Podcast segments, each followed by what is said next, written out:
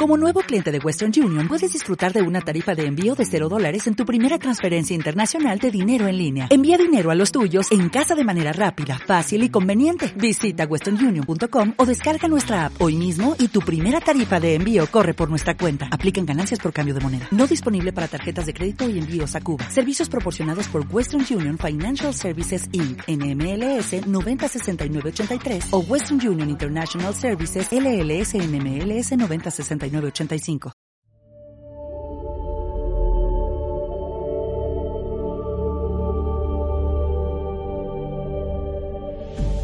¿Qué tal? Bienvenidos, bienvenidas a una nueva emisión de Sombras en la Noche y bienvenidos y bienvenidas además al que es el arranque de la tercera temporada televisiva.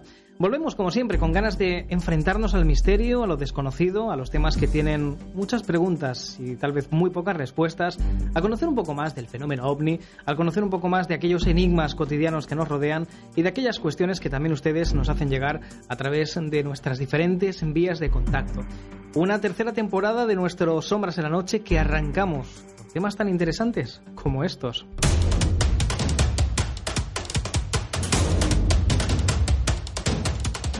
Hoy en el programa conoceremos una peligrosa tendencia que gana adeptos en Argentina, jóvenes de edades comprendidas entre los 12 y los 17 años que visitan cementerios, que realizan invocaciones y que, atención, podrían ser captados por peligrosas sectas satánicas. El tema empieza a preocupar de forma generalizada en todo el país. Desde Argentina también conoceremos el extraño caso de una lluvia del todo insólita, carne que caía del cielo. ¿Qué ocurrió con el Falcon 9? ¿Fue realmente una explosión fortuita o fue atacado por un objeto volador no identificado? Conoceremos también los secretos de un entierro con unas curiosas placas haciendo unas invocaciones antidemonios. En imágenes conoceremos una extraña luz que desde hace más de 50 años tiene intrigados a los vecinos de toda la zona. Es la luz de Paulding, Imágenes que también nos sorprenden. La niña fantasma captada con total claridad en una imagen fotográfica. Un incendio, unas fotografías y unas imágenes de alguien que no debería estar ahí. Conoceremos ese fantasma en pleno incendio.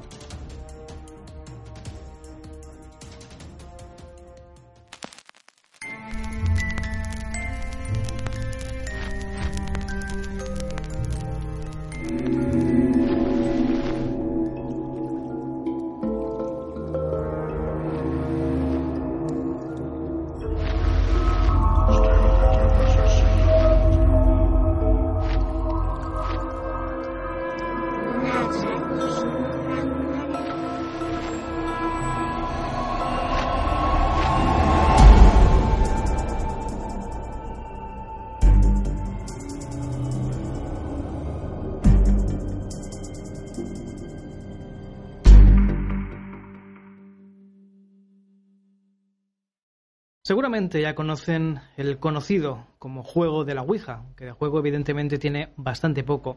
Posiblemente conozcan también las consecuencias que puede tener ese peligroso modo de intentar conectar con el más allá. Consecuencias que pueden ser desde el plano psicológico hasta consecuencias que escapan un poco a nuestro control al invocar a presencias de las que no conocemos absolutamente nada. Posiblemente también recuerden un juego muy similar que el año pasado hacía furor sobre todo a través de internet, de redes sociales, de vídeos en YouTube de jóvenes que hacían sus conjuros a través del Charlie Charlie, una versión parecida a la tabla Ouija que también generó bastantes casos de personas con ataques de ansiedad, pánico y demás tratamientos psicológicos que tuvieron incluso que eh, ofrecérsele a estas personas. Pues bien, la siguiente invocación está poco a poco ganando adeptos en Argentina.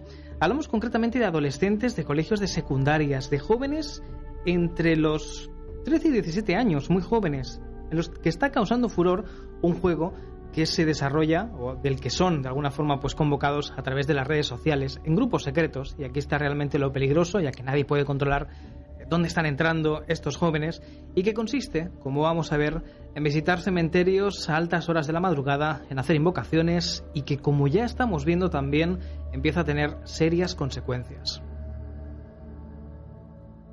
El sacerdote Manuel Acuña, de Argentina, reconocido por su labor como exorcista y por la amistad con el Papa Francisco durante su cargo en el arzobispado, lo ha dado a conocer en numerosos medios de comunicación de Argentina. Estamos ante una nueva etapa en la estrategia de personas que practican el satanismo, utilizando para su difusión y propagación las redes sociales, sobre todo Facebook, y logrando captar a chicos de colegios secundarios. Manuel Acuña ya ha tenido que intervenir en su iglesia de santos lugares con diversos grupos. Según afirma, unas chicas tuvieron consecuencias oscuras, espiritual y psicológicamente. Tuvimos que hacer un exorcismo grupal. El supuesto juego las obligaba a concurrir a un cementerio, detenerse frente a la lápida de una criatura fallecida de hasta tres años y hacer una invocación con un texto que les habían suministrado en el grupo de la red social. En ese mismo momento tuvieron consecuencias físicas, se asustaron, quemaron el texto, pero el horror siguió durante varios meses familias probaron de todo hasta que finalmente realizamos el exorcismo. Es lo que comentaba Acuña al Diario Popular. Con el mal llamado juego de tumbas, lo que ocurre es que resulta muchísimo más peligroso para quienes lo practican. Es como un segundo nivel en la escala del satanismo. Por eso los grupos cerrados de Facebook seducen a jugadores de entre 13 y 17 años. Estamos recibiendo consultas de familias de todo el país. La semana pasada, por ejemplo, hasta vino un matrimonio con un hombre proveniente de Estados Unidos. El experto manifestó que lo que observamos es la transferencia de espíritus que se aloja en un participante, pero se extiende a todos. Entonces es un problema detectar dónde se encuentra para luego realizar la ceremonia de expulsión. Es necesario que la población esté advertida, que conozca lo que sus hijos pueden estar consumiendo en las redes sociales. Son muy hábiles los adultos que están detrás porque se ocultan bien. Alman grupos cerrados para que los padres no puedan saber qué contenido están recibiendo, dijo. Es muy fuerte la presencia en nuestro país de prácticas satánicas, afirmó también Acuña. Se está detectando también en diversos cementerios en Argentina que se realizan bodas satánicas, unas bodas por las que los participantes llegan a pagar sumas de hasta 10.000 dólares a los vigilantes del cementerio. La advertencia que el padre Acuña hace es que evidentemente se vigile y se controle mucho más esto, porque no es lo único que lamentablemente últimamente se está haciendo en algunos cementerios de Argentina.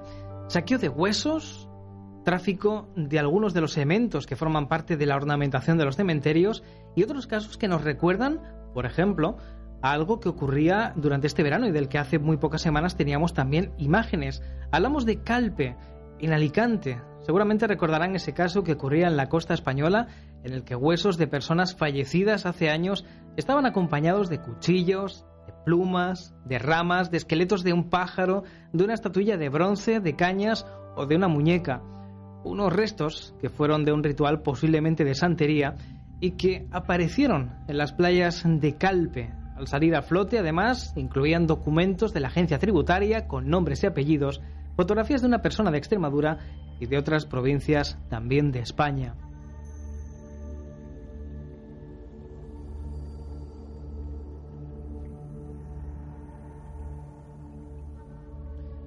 Pues bien, volviendo a la cuestión que nos ocupaba inicialmente al juego de tumbas, tuvimos la ocasión de hablar directamente con el padre Acuña. Así que además de los testimonios que acabamos de recoger de diversos medios de comunicación de Argentina, tuvimos la enorme suerte, el enorme placer de conversar con el padre Acuña, quien nos dijo algunas recomendaciones, que nos dio algunos consejos, evidentemente, y quien nos alertaba, porque esto es un juego que iniciaba en Argentina, pero ustedes ya saben que las redes sociales se distribuyen por todo el mundo y que podría extenderse por otros países con peligrosas consecuencias Hemos visto los trastornos psicológicos o incluso esos exorcismos de los que el padre Acuña nos advertía.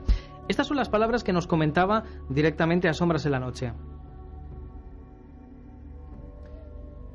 Tal vez sea de utilidad remarcar que este juego es un paso hacia adelante en el avance de las prácticas satanistas, aprovechando la curiosidad de los adolescentes. Es un escalón más, pues acá se trata de despertar un muerto y la curiosidad de probar la propia valentía o vivir la experiencia de fenómenos espectaculares para luego contarlo entre sus amigos, que siempre se corresponde con un espíritu maligno. La posesión que puede llegar a producirse, y es la que he tenido en mi labor como exorcista en este caso, es la de transferencia de espíritu. Es decir, el mismo espíritu habilitado por los jugadores a través de la invocación, transmigra de uno a otro y es cuando luego de que la manifestación corporal de grandes parecidos con la de un ataque epiléptico se produce en una de las personas primero y en otra después, no al mismo tiempo.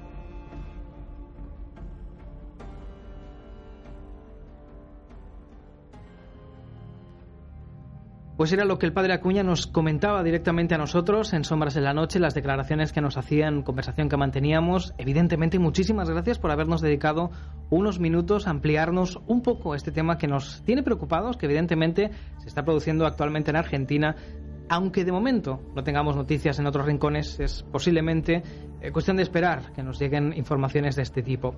Algo que arriba también, o que aviva, mejor dicho, una polémica referente a los jóvenes, a sus costumbres en Internet, a qué hacen y a si sería necesario o no tener un cierto control de lo que chicos de unas edades demasiado influyentes en las que cualquier cosa que ven por internet, por redes sociales, por cualquier otro medio, podría influenciarles, podría causarles, pues en este caso, eh, trastornos de este tipo, o lo más grave, como estamos viendo, eh, que sirva de captación para sectas satánicas o sectas de cualquier tipo que a través de redes sociales, como el conocidísimo Facebook, estarían captando. Y atención, porque había noticia hace algunos meses de Argentina de que miles de personas, miles de chicos jóvenes, estaban siendo reclutados para sectas satánicas a través de redes sociales.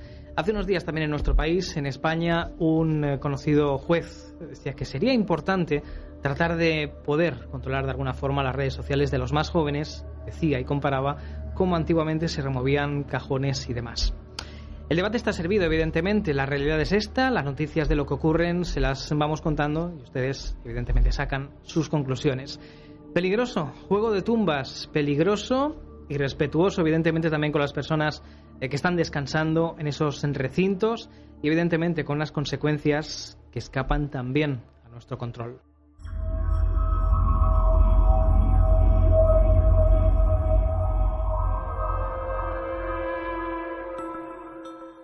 Si hacemos una búsqueda en internet de Picún Leufún en Neuquén, Argentina, vamos a encontrarnos con una tranquila población rural, de calles prácticamente desiertas, de casas separadas, distanciadas entre sí y de pequeñas familias que cuidan simplemente de sus animales o de la agricultura de la zona. Podemos, si lo desean, hacer una pequeña incursión virtual, gracias a lo que nos permiten las nuevas tecnologías, conocer un poco más de esta población argentina. Nos encontramos, como decía, con algo del todo normal, nada fuera de lo común, y que sin embargo ha sido noticia en estos últimos días por una insólita lluvia de carne que registró una vecina y que de momento sigue sin tener explicación alguna.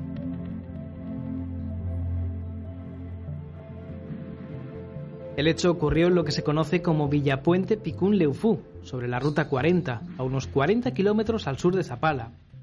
Según informó la Comisión de Fomento de la localidad, la señora Isabel Yáñez se encontraba en el invernadero tras alimentar a sus gallinas cuando escuchó una lluvia sobre la casa como si se tratara de granizo y al salir vio los trozos de carne esparcidos en un radio de unos 50 metros sobre el vivero y la casa. En un principio la tomaron literalmente por loca hasta que se investigaron los hechos y se pudieron confirmar. Nadie vio nubes de tormenta a esa hora ni tampoco aviones o helicópteros que pudieran haber perdido parte de su carga. Según el presidente de la Comisión de Fomento de Puente Picún, es carne de primera, magra y sin huesos. Los vecinos de la zona están, como no, bastante conmovidos y preocupados por la familia, quienes quieren saber el origen de esa extraña lluvia de carne es que la familia, todavía sin conocer cuál es el origen de ese hecho tan insólito, dicen estar traumados por un asunto que preocupa en esa tranquila población argentina.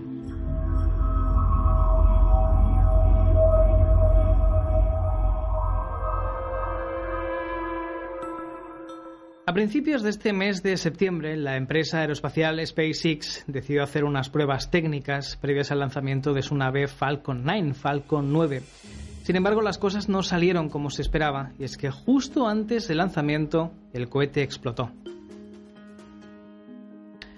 La empresa confirmó que la explosión se originó debido a una anomalía en la plataforma de despegue, pero en los últimos días se ha manejado la teoría de que más bien se trató del ataque de un ovni. Elon Musk está en plena etapa de investigación. Elon Musk es el CEO, podríamos decir, de la empresa SpaceX y de otras tantas bastante innovadoras y está esperando dar con la razón detrás de ese accidente, utilizando incluso su cuenta oficial de Twitter para revelar algunos detalles de este episodio, donde el genio afirma que no existe ningún indicio que los oriente claramente sobre los factores que detonaron la explosión. La red comenzó a realizar sus propias teorías donde incluso han acusado a los objetos voladores no identificados, los ovni, como los responsables de la explosión, sobre todo a partir del vídeo más popular del accidente, donde es posible ver algunos puntos borrosos volando alrededor de la zona de despegue. Entre la torre izquierda y la derecha hay al menos un cuarto de milla de distancia. El supuesto dron va de un lado a otro en un cuarto de segundo, lo que indica que avanza a una velocidad mínima de 5.793 km por hora. Eso es lo que afirma un usuario de YouTube, plataforma en la que además este clip ha dejado ya más de 900.000 visitas con este asunto. Musk que es un hombre de mentalidad abierta y que ha llegado a declarar abiertamente que considera que podríamos estar atrapados en una simulación de realidad como en Matrix. Tampoco tuvo reparo en escuchar esas teorías y en señalar sin tapujos que tampoco las has descartado. Todas las teorías se apuntan por el momento a que se trató de una falla mecánica en el sistema de reabastecimiento de combustible, que de alguna forma terminó detonando esa explosión masiva. Los más aventurados, sin meterse en el terreno de la ficción, incluso hablarían de un misil de dron fastidiando al SpaceX, una empresa que recordemos forma parte del conglomerado de empresas interesantes de Elon Musk, como por ejemplo Tesla, vehículos eléctricos o unas baterías para los hogares que podrían cargar, acumular energía eléctrica y ser de bastante utilidad. SpaceX, ¿hablamos de una conspiración? ¿Hablamos de un accidente? ¿O hablamos directamente de ovnis, de extraterrestres que no quieren que estemos por ahí arriba.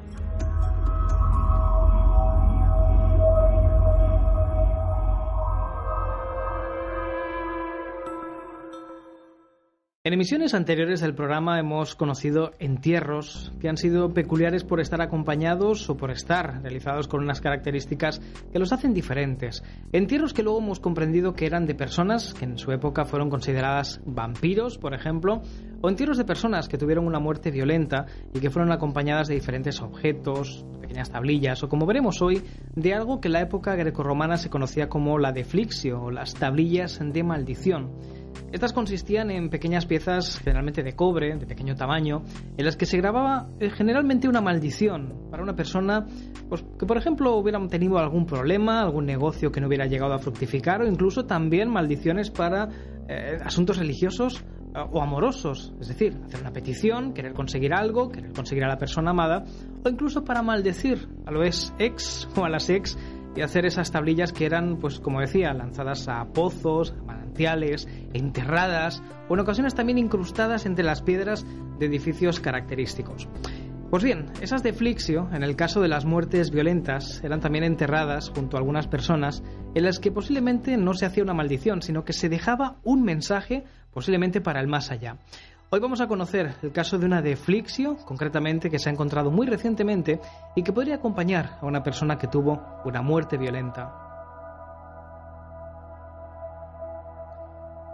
un equipo de arqueólogos que trabaja en la antigua ciudad romana de Mibniacion, la actual Kostolac en Serbia, ha hallado junto a unos huesos humanos de hace alrededor de 2.000 años varias pequeñas láminas enrolladas de oro y plata que tienen inscritos unos hechizos, según informa The Guardian. Estos rollos se encontraban dentro de unos amuletos de plomo que estaban al lado de los restos óseos. Sabemos que el alfabeto es griego, pero el idioma es arameo, y su origen supone un misterio, según ha declarado el responsable de los trabajos, Niomir Korak. Por su parte, el arqueólogo Elijah Dankovic ha desvelado que en estas finas planchas han logrado leer los nombres de algunos demonios que están relacionados con el territorio que hoy ocupa Siria y que los textos podrían contener maldiciones o presagios.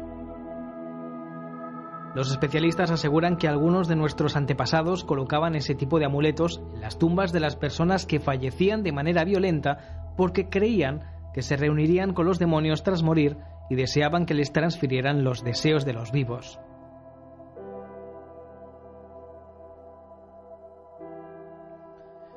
Pues sabemos, una placa conocida como placa antidemonios, protección o mensajes que querían hacer llegar directamente a través de los fallecidos al más allá. Curiosidades que siguen llegándonos, por suerte, a día de hoy a través de noticias de arqueología.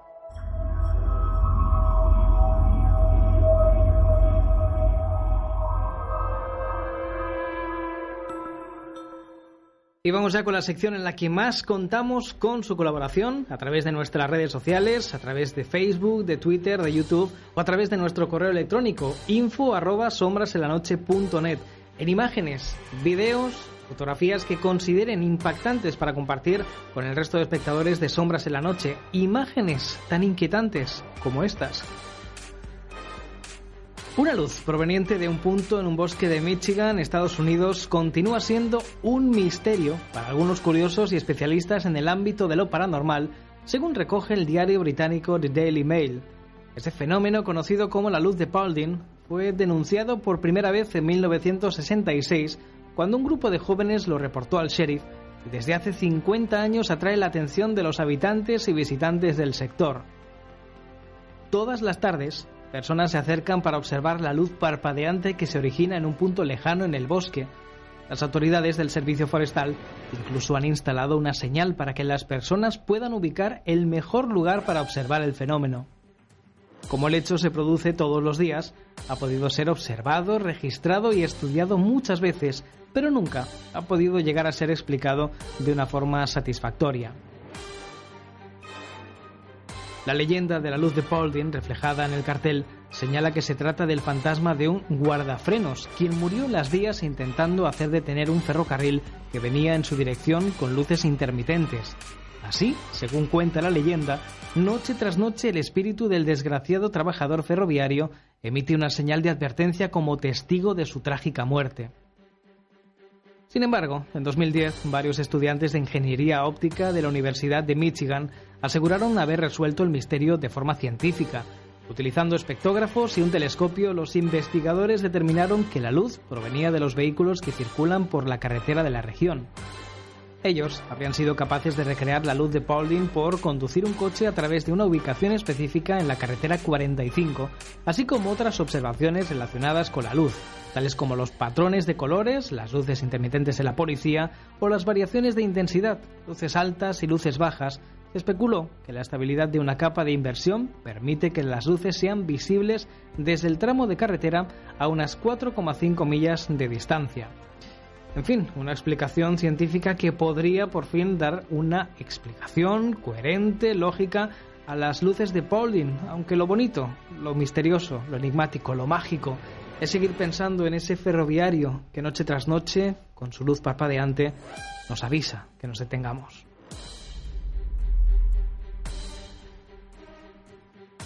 Quienes conocen los fenómenos paranormales saben que pueden presentarse en el momento menos esperado y en el lugar menos indicado, donde menos lo esperábamos.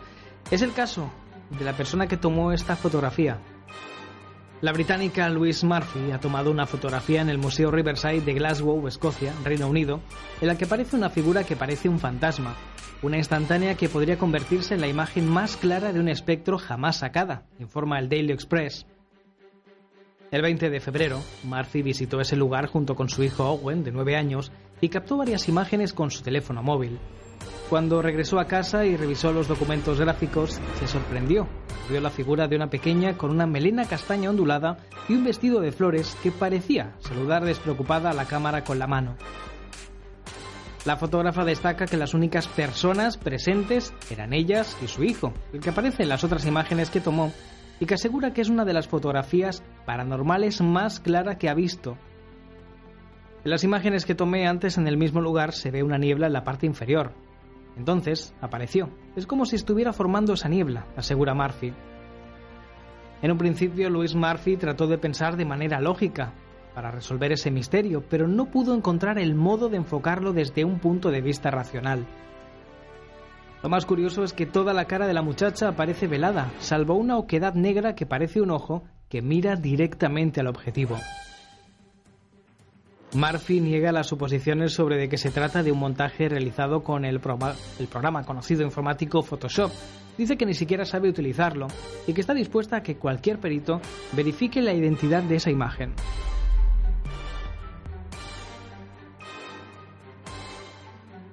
Fíjense bien en esta imagen. La estadounidense Janet Caldwell ha publicado en su perfil de Facebook una foto en la que asegura se aprecia un fantasma aparecido en medio de un incendio en su rancho del estado de Idaho, en Estados Unidos. Echa un vistazo a esta foto, publicó. Si miras de cerca, puedes ver al guardián de los bomberos. una figura fantasmal que flota sobre el árbol. Me encanta. Es lo que escribió en su cuenta de Facebook, donde publicó su fotografía hace unos días. El marido de Impey, Bruce, tomó la imagen en su rancho en Bone el martes, mientras el fuego destruía su propiedad. En la foto se aprecia un bombero real con una gorra y cazador amarillas que observa el fuego, mientras que cerca de la línea de fuego destaca otra silueta que no se percibe claramente debido al humo. Según contó Empey a medios locales, varios bomberos avisaron a su familia que perderían las cabañas del rancho debido al incendio. Sin embargo, finalmente se quemó todo menos las cabañas. Lo que dijo la señora, hay un oasis en el medio de toda esta tierra quemada, aseveró. Empey, que considera lo ocurrido un milagro, dice que el Señor la ayudó. Y es que al final es lo único que se salvó en medio de ese voraz incendio. Sus propiedades y esa extraña figura.